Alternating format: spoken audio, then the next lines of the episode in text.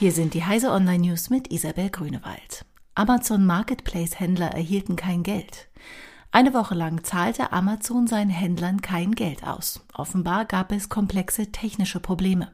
Heise Online erhielt diverse Hinweise von Betroffenen. So habe Amazon die Überweisungen zwar angezeigt und mit einer Transaktions-ID ausgewiesen, doch dem Zahlungskonto wurde kein Geld gutgeschrieben. Inzwischen scheint sich die Situation zwar zu normalisieren, eine Stellungnahme von Amazon steht jedoch noch aus. KI kann eine Bedrohung der Menschheit sein. In Lissabon hat der Web Summit begonnen, eine der größten Technikkonferenzen der Welt. Zur Eröffnung am Montagabend mahnte Stephen Hawking, künstliche Intelligenz habe das Potenzial, ganze Volkswirtschaften auf den Kopf zu stellen oder die Technik könne für autonome Waffensysteme und zur Unterdrückung missbraucht werden. Hawking ermunterte die Teilnehmer dennoch, weiter an der KI-Entwicklung zu arbeiten, um die gesellschaftlichen Vorteile zu maximieren.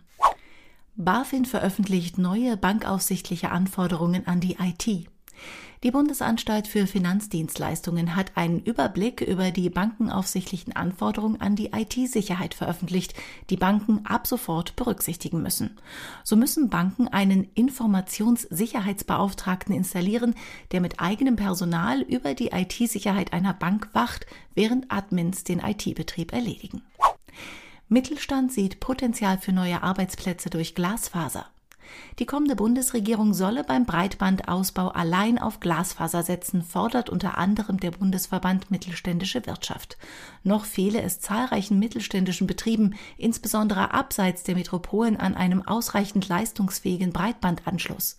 Wenn aber die Chancen der Digitalisierung konsequent genutzt würden, könnten mittelständische Unternehmen ihren Umsatz deutlich steigern. Diese und alle weiteren aktuellen Nachrichten finden Sie auf heise.de.